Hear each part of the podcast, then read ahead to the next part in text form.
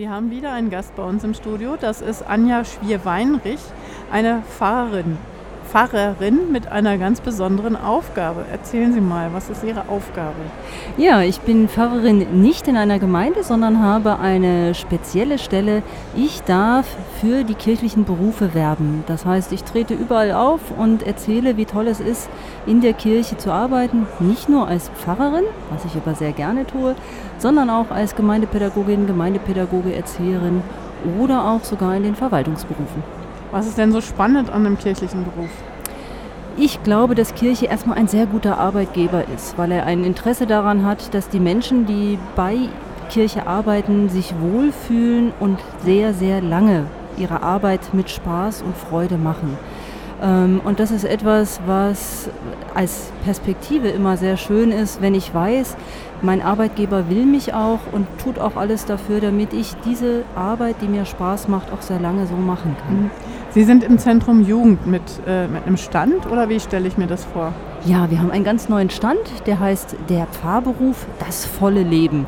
Und das gilt ja faktisch auch für alle anderen kirchlichen Berufe. Und dort kann man an diesem Stand erstmal so gucken, passe ich überhaupt zur Kirche? Stimme ich Kirche als Organisation zu und bin ich damit einverstanden, dass es zum Beispiel kirchliche Altenheime und Krankenhäuser gibt und dass Kirche sich in den Gemeinden und vor Ort eben um die Menschen kümmert. Und dann kann ich herausfinden, wenn ich noch einen Schritt weiter gehe, gibt es einen Multimedia-Tisch, ganz modern, kann man seine eigenen Talentzonen herausfinden und dann spaltet sich das so auf. Dann gibt es nochmal zu jeder Zone fünf Talente und da kann ich dann gucken, ist mein Talent Feuer entfachen, ist mein Talent Worte finden, ist mein Talent Hoffnung geben oder Trost finden. Ähm, und das ordne ich dann gesellschaftlichen Bereichen zu, wie Politik, Kultur oder äh, Schule. Und im nächsten Schritt, wenn ich meine Talente gefunden und verteilt habe, dann legt sich eine neue Folie drüber und dann kann ich entdecken, wo ich diese Talente auch in Kirche einbringen kann. Mhm. Dass das was zu tun hat mit Konfirmandenarbeit, mit Gottesdienst und Verkündigung, mit Diakonie und Seelsorge und kann nochmal neu darüber nachdenken, ja, welche Berufe dann zu mir passen. Mhm. Äh, Im Moment ist das Soziale oder das äh, nicht, so, nicht so wirklich angesagt, habe ich das Gefühl, unter Jugendlichen, also in diese Berufe zu gehen. Also insbesondere Altenpflege oder so ist irgendeiner, äh, will man nicht unbedingt. Wie sieht denn das mit den Berufen aus, die so in der Verkündigung stehen? Also Pastoren, Pastorinnen, Gemeindepädagogen. Ähm, wie, wie ist da die, äh, wie charmant ist das oder wie, äh, wie, wie, sagt man das bei den Jugendlichen? Wie sexy ist das denn, Pastor zu werden? ja, sexy und cool sind natürlich so Worte, die erstmal oft nicht mit uns in Kirche in Verbindung gebracht werden. Aber unser Stand ist cool und dann merken die Jugendlichen, wenn sie vorbeikommen, wir haben so ganz tolle äh, Hammebändchen, ich weiß gar nicht, wie der, der Fachbegriff dafür ist, mit den verschiedenen Talenten und die werden dann gesammelt. Und äh, da entdecken die, oh, Kirche ist ja ganz anders. Und dann heißt es oft, na, ich traue mich gar nicht so Pfarrerin oder Pfarrer zu werden. Da muss man so ein langes Studium machen und ich kann das nicht.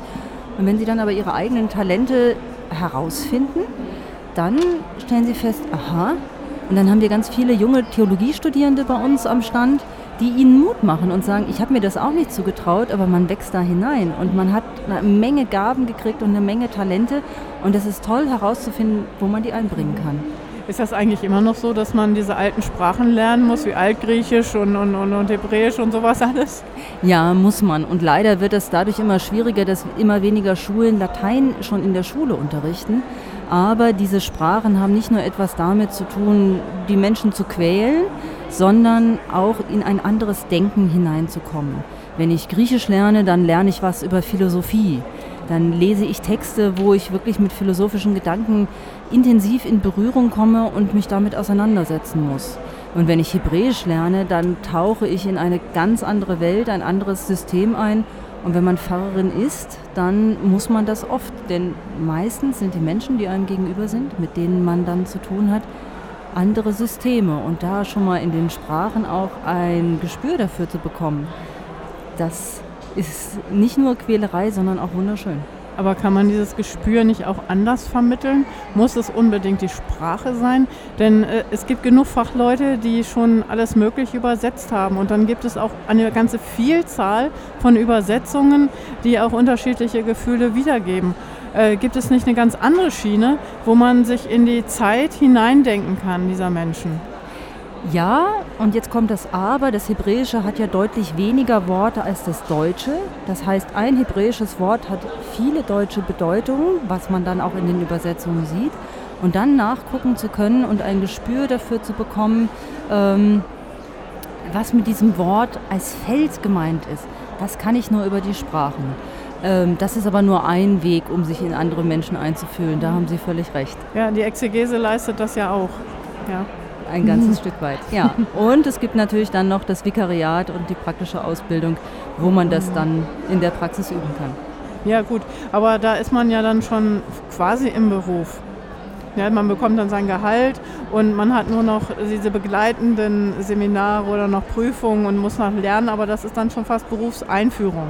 Ne, ja, Vikariat. wobei unser wenn wir bei Pfarrerinnen und Pfarrer bleiben, dann ist das immer ein Wechsel zwischen Seminarphasen und Gemeindephasen, mhm. sodass man im Seminar wirklich nochmal reflektiert, was man auch in den letzten Wochen in der Gemeinde erlebt hat, nochmal nachbereitet und immer auch vorbereitet wird auf die nächste Gemeindephase, die dann einen Schwerpunkt hat, zum Beispiel Gottesdienste machen oder Konfirmandenunterricht oder Schulunterricht, was bei uns ja auch dazu gehört.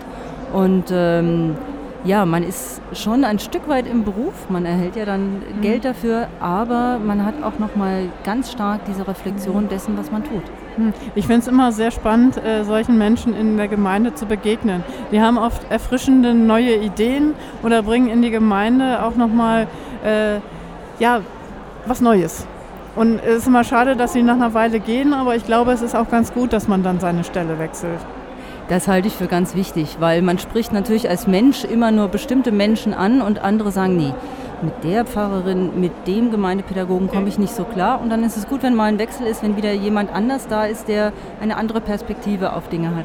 Okay, vielen, vielen Dank, Frau Anja Schwier-Weinrich.